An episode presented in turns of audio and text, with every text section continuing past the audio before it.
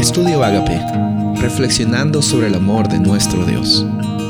El título de hoy es El sello de Dios y la marca de la bestia, segunda parte. Apocalipsis 7, 2 y 3. Entonces vi a otro ángel que subía del este con el sello de Dios vivo, y clamó a gran voz a los cuatro ángeles quienes habían recibido poder de dañar la tierra y el mar, y les dijo, No dañen la tierra, ni el mar, ni los árboles, hasta que sellemos en sus frentes a los siervos de nuestro Dios.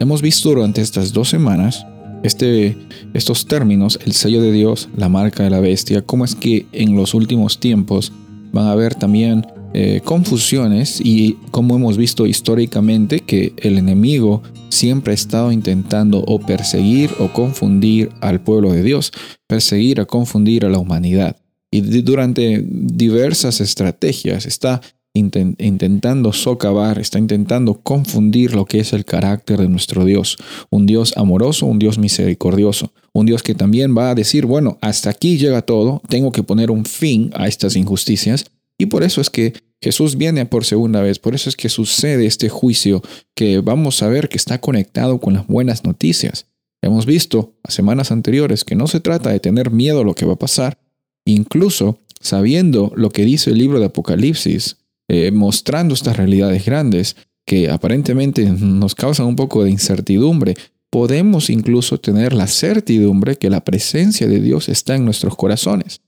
No se trata de que Dios te dice tienes que leer este libro de Daniel y Apocalipsis, que son libros hermosos, para que sepas lo que el libro contiene, para que lo sepas de memoria y ya con eso vas a estar listo en los últimos tiempos. No, Él nos da estas revelaciones, tanto en el Antiguo como el Nuevo Testamento, para que tengamos advertencia de lo que va a suceder, pero por sobre todas las cosas, que tengamos esperanza sabiendo de que Él tiene todo bajo control y que no hay nada nuevo debajo del sol. El enemigo va a estar intentando diferentes estrategias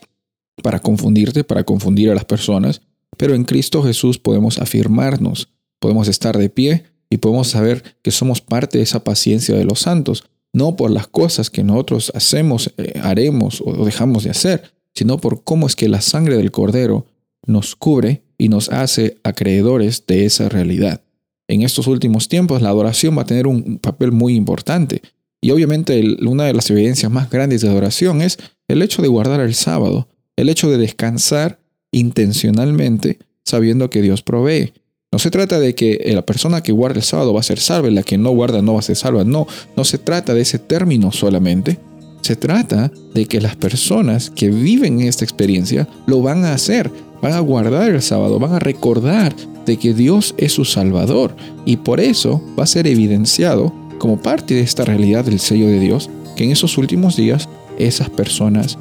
cuales también nosotros somos por fe, esas personas tienen esa cercanía con un Dios amoroso y misericordioso.